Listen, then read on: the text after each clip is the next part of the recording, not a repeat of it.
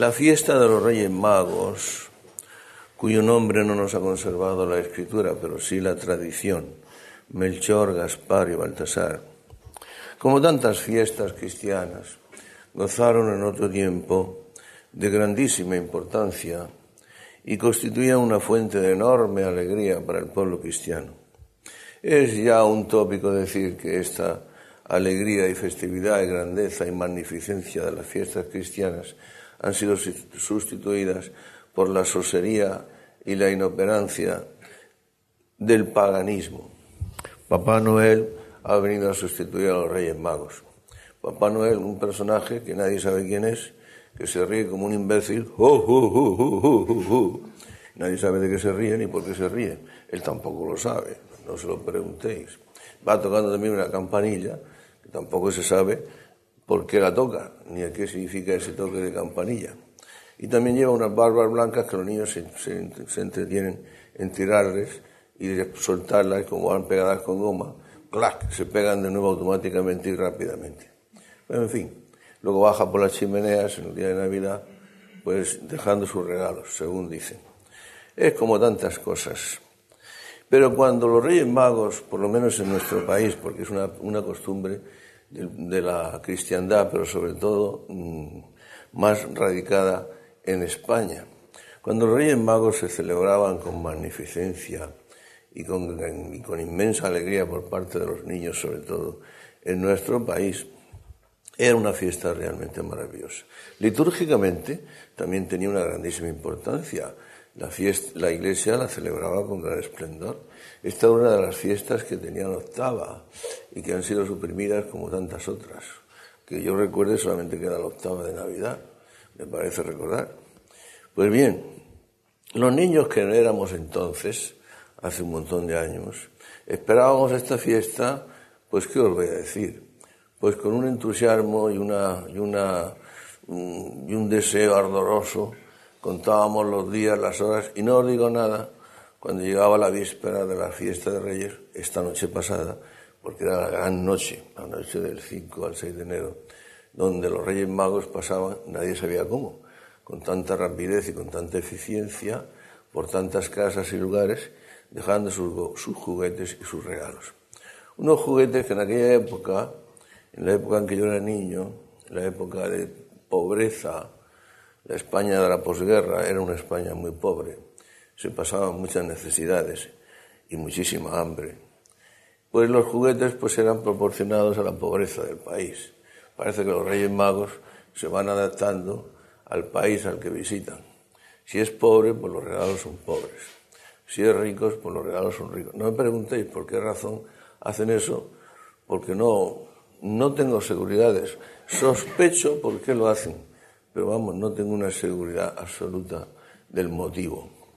El caso es que los niños de entonces esperábamos la noche del 5 al 6 de enero con una expectación que vosotros no os podéis imaginar. Los niños de entonces éramos muy pobrecitos, no como los de ahora que tienen todos los medios, y bueno, ordinariamente. Todavía existen países pobres y todavía existe gente pobre, que la habrá siempre. Pero en fin, España ya es un país más desarrollado, no hablemos de otros países mucho más ricos que el nuestro. Y los niños pues ya obtienen de todo. Y como tienen de todo, pues ya no esperan el Día de Reyes con tanta expectación y además no tienen ilusión por los regalos que los reyes les pueden dejar, porque tienen de todo. A nosotros nos dejaban unos pobres regalos. Un carrito de, madera tirado por una burrita de cartón, cuyo sistema de, movimiento o de, su sistema dinámico de movimiento era un hilito que iba atado a la cabeza de la burrita, del cual había que tirar si querías que el carrito se moviera. Si dejabas de tirar del hilito, el carrito automáticamente se paraba. Era un carro automático. Tirabas automáticamente del hilo, el carro se movía. Dejabas de tirar automáticamente, el carro hizo facto se paraba.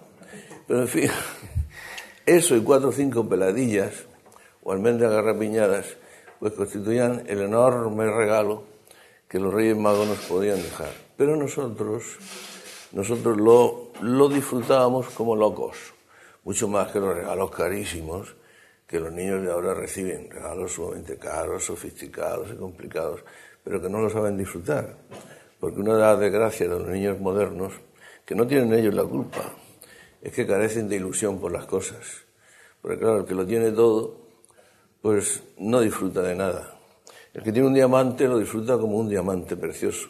El que tiene 50.000 diamantes, para él no significan más, que un estorbo y un montón de cosas que no sabe dónde meterlas. Y eso es lo que ocurre. Pero conforme iban pasando los años, íbamos creciendo y cuando íbamos conociendo la auténtica identidad de los Reyes Magos, o sea, cuando ya sabíamos que se llamaban Melchor, Gaspar y Baltasar, porque cuando éramos muy pequeñitos no nos preocupábamos de los nombres. Pero cuando ya íbamos creciendo un poquito, íbamos conociendo su auténtica identidad, entonces ya aquello se traducía en que la índole de los juguetes o de los regalos cambiaban. Los carritos o los camioncitos de madera o algunos escarabajitos que se les daba cuerda y andaban tres o cuatro pasos moviendo las patitas, era lo más que se podía tener.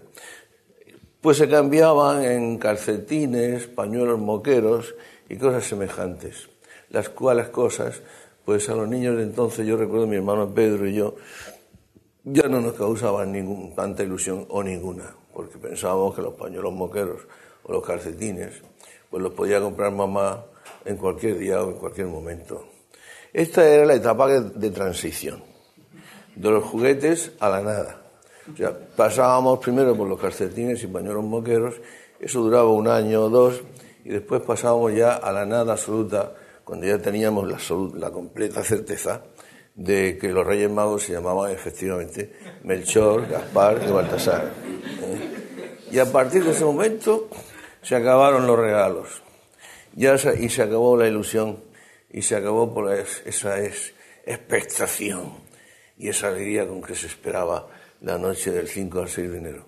Comprendíamos que habíamos dejado de ser niños y empezábamos a ser hombres y nos habíamos quedado sin nada. Claro, en el pecado llevábamos la penitencia, porque precisamente eso es lo que ocurría, que por haber comprendido que dejábamos de ser niños y empezábamos a ser hombres, nos quedábamos sin regalos. Porque esa no era la mente del Señor. La mente del Señor es que a medida que pasen los años, vayamos siendo más niños. Y que si no nos conservamos siempre como niños, no entraremos en el reino de los cielos. Os digo de verdad que si no os hacéis como niños, no entraréis en el reino de los cielos. Lo cual, traducido al terreno práctico, quiere decir que la mente del Señor está el de que no cesen los regalos en toda la vida. Porque si para el Señor la madurez del cristiano, del discípulo, la madurez en Cristo, supone el ser cada vez más niño, si no os hacéis como niños, no entraréis en el reino de los cielos. Pues si esa es la mente del Señor, quiere decir que es también su voluntad el de que los regalos no cesen durante toda nuestra vida. Y no solamente eso, sino que si es que vamos a ser cada vez más niños, a medida que se va acercando la consumación de nuestra vida terrena, quiere decir que los regalos tendrán que ser más caros, más gozosos, más promotores de la alegría perfecta, algo que llene incluso más el corazón y nos satisfaga en mayor profundidad. Claro, eso sí, cambia la índole de los regalos. Ya no se trata de juguetes, se trata de otra clase de regalos. Pero atención, no es que se pase de lo mejor a lo peor, sino todo lo contrario. La índole de los regalos en la mente del Señor tiene que pasar de lo peor a lo mejor. Porque los juguetes son cosas de niños. Y los regalos que Dios da de verdad, cuando ya vamos madurando y vamos conociendo y comprendiendo, son regalos de hombres. Algo parecido a lo que decía San Pablo cuando se quejaba y decía, he ido a vosotros pensando que podía ya daros comida de adultos y veo que todavía sois unos críos y aún tengo que daros leche y papilla espiritual, porque sois todavía unos críos. Pues bien, en la mente del Señor está que los regalos cuando somos mayores, sean regalos proporcionados a nuestra madurez y a nuestro más parecido con Jesús. son los regalos que vienen directamente del cielo. Porque los que recibimos o recibíamos como niños, nos los traían los Reyes Magos o el Señor nos los enviaba por medio de los Reyes Magos. Los otros, los buenos, los de verdad, los da directamente el Señor sin intermediario. Los intermediarios siempre se quedan con algo y nunca son, encarecen las cosas y, empobrecen la calidad de los productos. Estos venían directamente. Mirad, alguien podía recibir la gracia, la gracia extraordinaria y maravillosa, como las cosas que vienen de Dios. Bueno, las cosas que vienen de Dios son todas maravillosas, pero algunas son más maravillosas todavía, son más inefables, imposibles de explicar.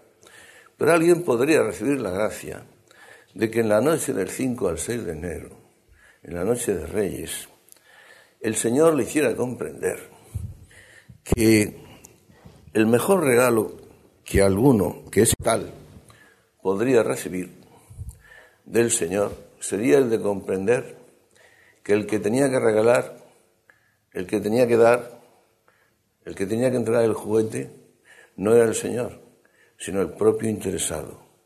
El Señor al interesado, no, sino el interesado al Señor.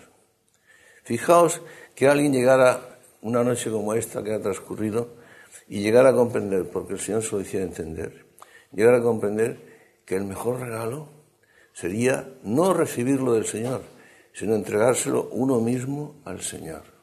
Entregarle al Señor lo que somos, lo que tenemos, lo que poseemos, hasta el punto y manera de quedarnos en totalidad y en absoluta pobreza, porque eso hemos dado todo al Señor. Y no estoy hablando por hablar, porque el mismo Señor nos lo dijo así, cuando dijo, es, hay más felicidad en dar que en recibir. Y el que entendiera eso, el que, recibiera la gracia de Dios de entender eso, sería el más feliz del mundo y el que habría recibido el regalo de reyes más hermoso de su vida, el que le habría llenado más profundamente el corazón. Beacius es dare quan Es, hay más felicidad en dar que en recibir. Y no olvidéis que al fin y al cabo el amor, que es la única cosa que produce la alegría perfecta en este mundo y en el otro, consiste más en dar que en recibir. Consiste esencialmente en dar. El Espíritu Santo, por ejemplo, en el seno de la Trinidad, no se llama acepcio, sino don. El nombre más propio del Espíritu Santo es el de don, la entrega, el don, el dar, lo que se da.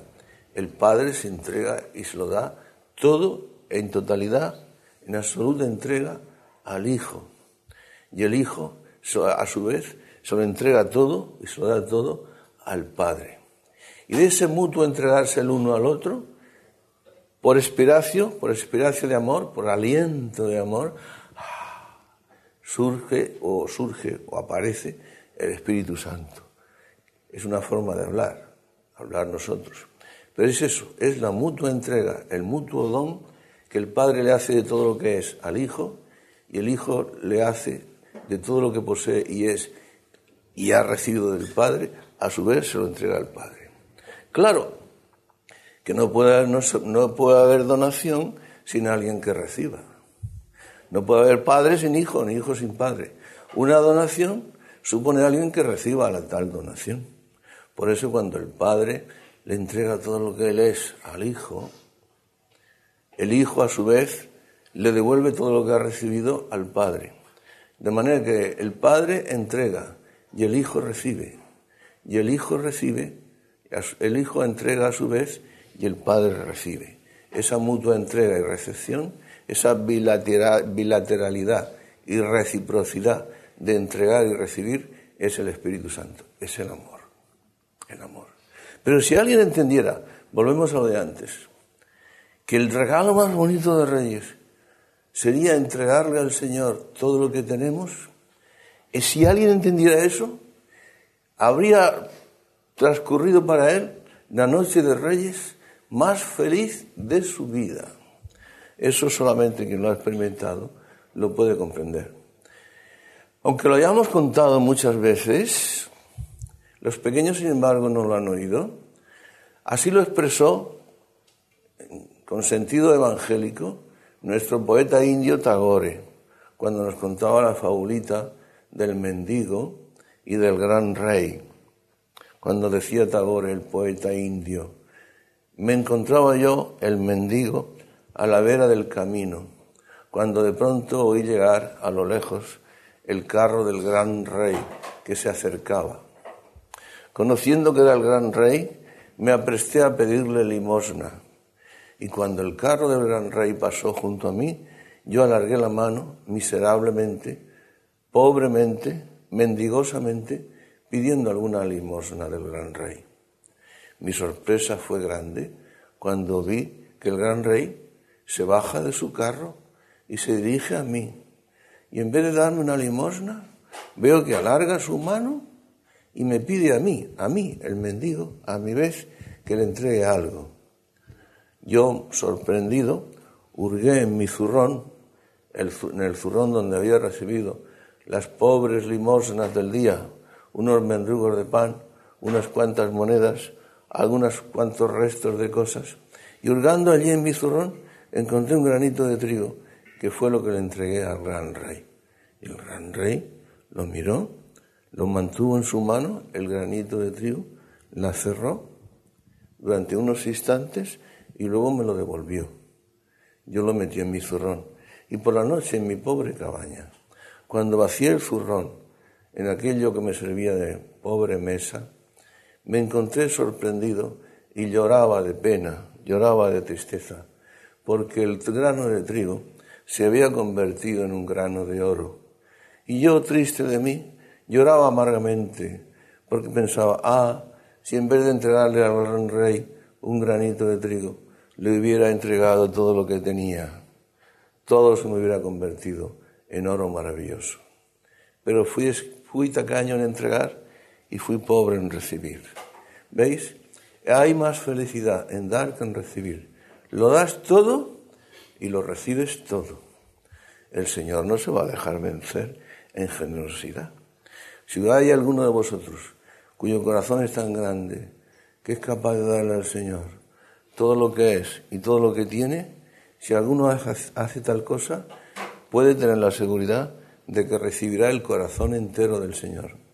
Yo os digo, hijos míos, estoy hablando, os estoy hablando, y el tiempo que estoy hablando me, me siento lleno de pena, porque comprendo que así ha transcurrido toda mi vida intentando, intentando entregarle al Señor mi zurrón, el zurrón de mis pobres cosas, todo lo que tenía, y sigo siempre entregándole solamente el granito de trigo. Y eso pues me produce también a mí, como al mendigo de Tagore, profunda pena, porque nunca he sido capaz de entregarle al Señor todo lo que tenía. Pero, como siempre os digo, esperar contra toda esperanza. La esperanza sobrenatural y la confianza en Jesús está muy por encima de la confianza natural y de la, y, de la esperanza natural. La esperanza sobrenatural y la confianza sobrenatural en Jesús, que sabemos cuyo corazón bueno y amante nos concederá algún día, antes de que partamos definitivamente a la patria definitiva, antes de eso nos concederá el que le entreguemos todo lo que tengamos y que podamos celebrar en esta tierra la fiesta de Reyes por primera vez en nuestra vida con grandísima solemnidad. Pero mirad, hay cosas en la fiesta de Reyes en las que raramente caemos en la cuenta. Algunas las sabemos muy bien, las sabemos, las hemos oído tantas veces que, que se nos han convertido en un tópico, pero quizá no hemos descubierto todas sus implicaciones. Los Reyes Magos llegaron hasta Jesús conducidos por una estrella. Es curioso que el texto, la Sagrada Escritura, nos habla de los Reyes Magos y de cómo llegaron a Jerusalén buscando al niño Dios, al Mesías que había de nacer o que había nacido. Y, y no nos dice ni sus nombres ni de dónde venían. Nos dicen que venían del oriente. Teniendo en cuenta que Palestina ya es el oriente, hemos de suponer que era el extraño y misterioso y lejano Oriente.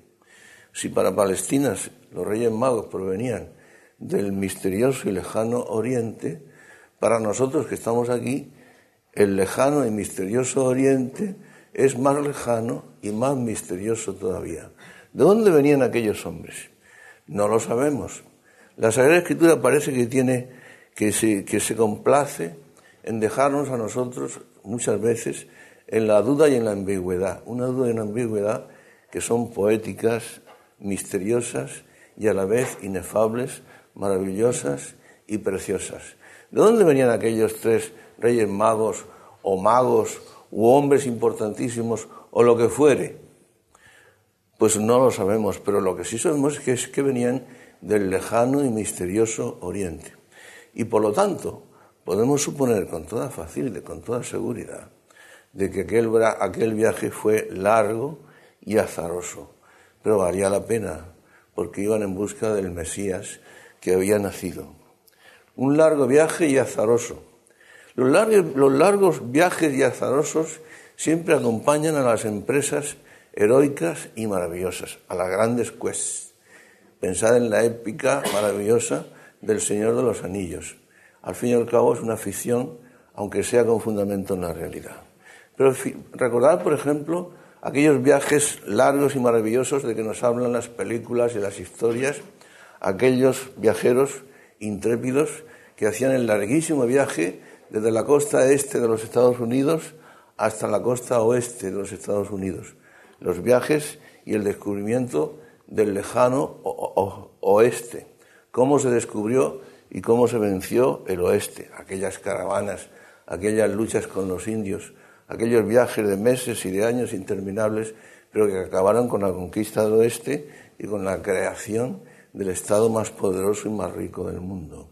O pensar en los viajes a las tierras frías del norte de los Estados Unidos, de Alaska o del Canadá, tierras inhóspitas, frías, eh, desconocidas por descubrir.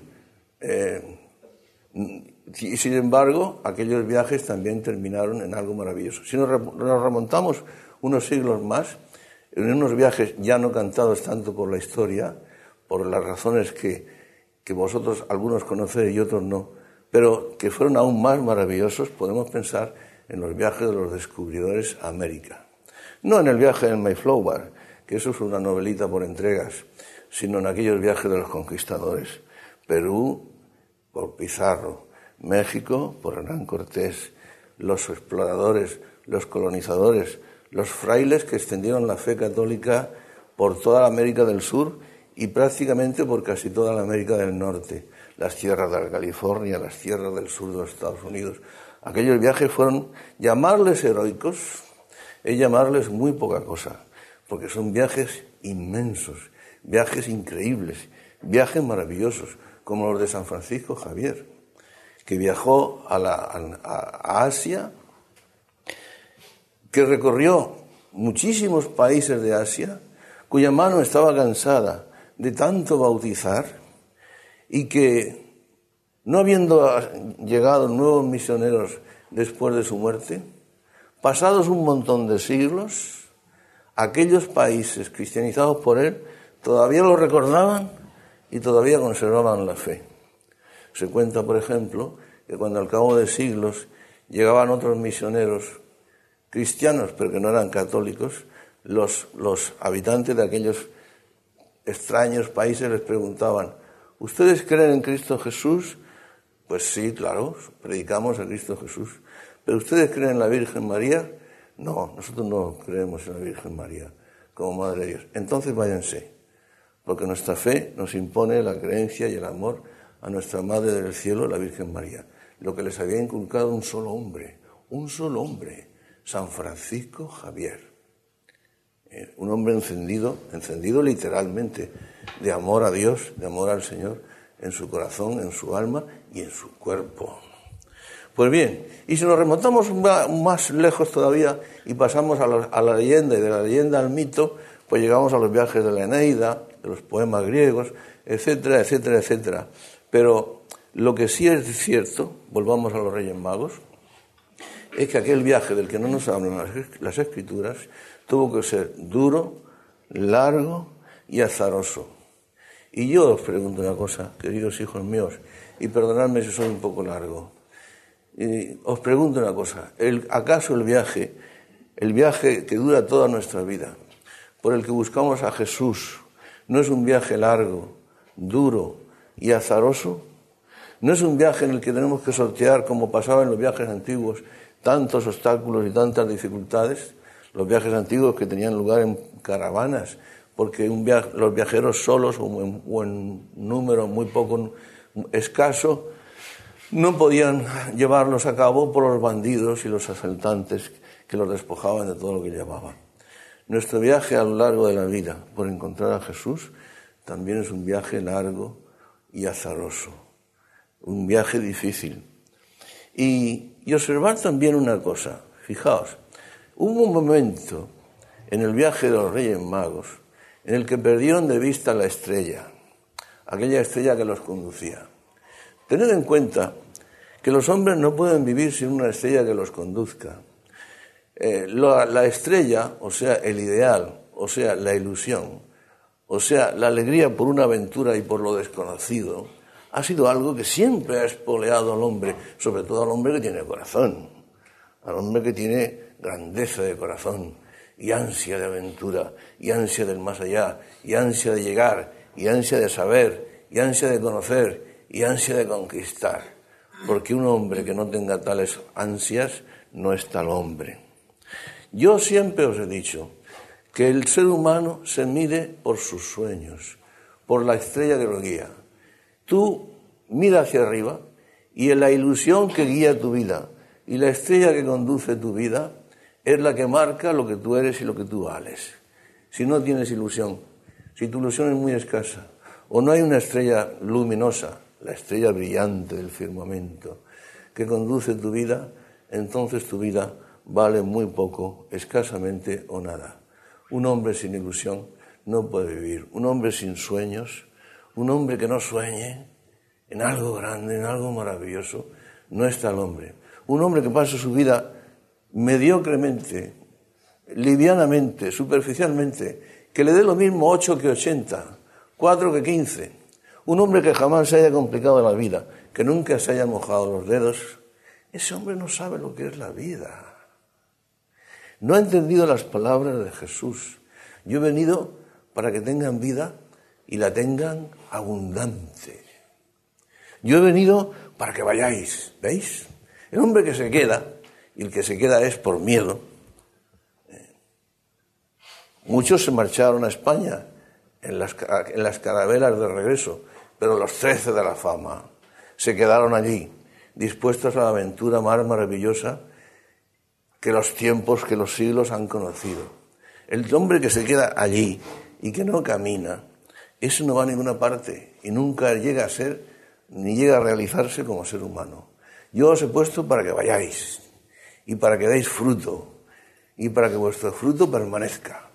Un hombre sin viajes, no me refiero a los viajes de hoy en día, porque el viaje de los Reyes Magos, como eran los viajes antiguos y esos viajes que antes os he nombrado, no los organizaba la empresa Halcón, ni la agencia de viajes del corte inglés.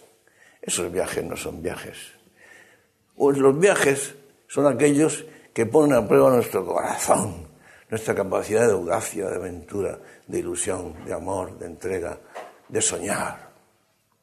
Pues un hombre que no, que no sea capaz de eso no ha sido nunca un hombre.